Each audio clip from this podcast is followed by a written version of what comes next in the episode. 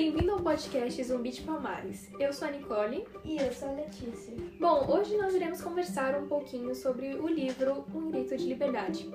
E a gente vai começar contando um pouquinho dos capítulos 12, 13 e 22. Para começar, vamos falar sobre o capítulo 12.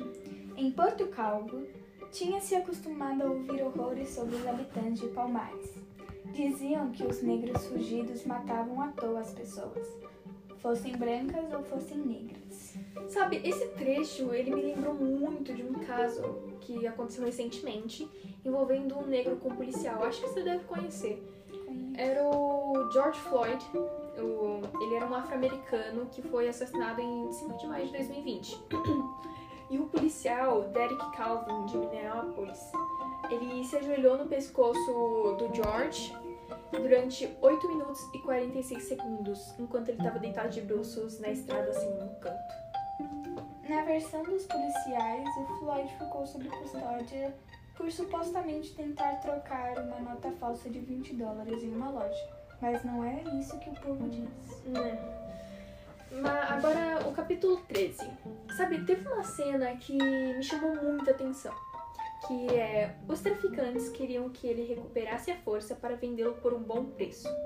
Foi vendido para um senhor de engenho chamado Antônio Silveira.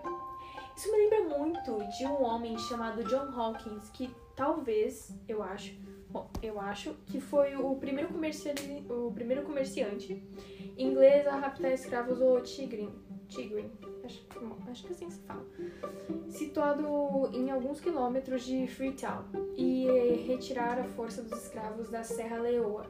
O triste é que esse homem ele acabou se tornando um cavaleiro.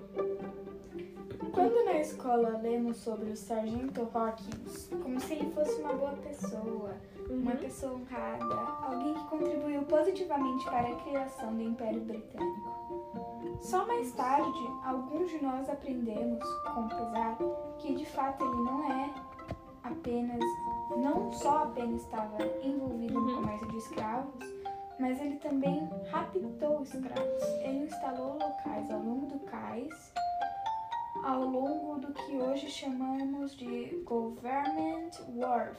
Meu Deus. Ao longo do tempo, tornou-se uma indústria. Muitos ingleses nos negociavam e muitos governantes da Serra Leoa, especialmente os próximos à costa, envolveram no comércio dos escravos. E temos, por exemplo, várias ilhas ao longo da costa de Serra Leoa, que eram importantes entrepostos de comércios negreiros, como a Ilha Bunce, por exemplo, onde havia entrepostos ingleses, europeus e até americanos estavam envolvidos no comércio de escravos na Ilha Bunce. Gente, não sabia disso não. Mas bom, para finalizar agora o nosso podcast, a gente vai falar sobre o capítulo 22. Bom, a cabeça cortada foi conduzida para Recife pelo capitão Furtado de Mendonça, depois entregue ao governador Melo e Castro, que mandou expor na ponta de um mastro na Praça do Carmo para que servisse de exemplo aos demais escravos. Você sabia que em 1904 o afro-americano Luther Holbert foi amarrado a uma árvore em Doddsville, no estado, no estado americano de Mississippi, por uma multidão que o acusava de matar um fazendeiro branco. Naquela época, os Estados Unidos viviam um período de violência e segregação raciais. meu Deus.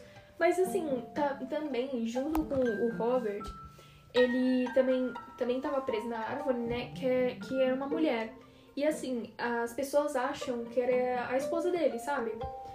E o- os dois, eles foram obrigados a erguer as mãos e depois os dedos deles foram cortados um a um, sabe? Bem tortura mesmo.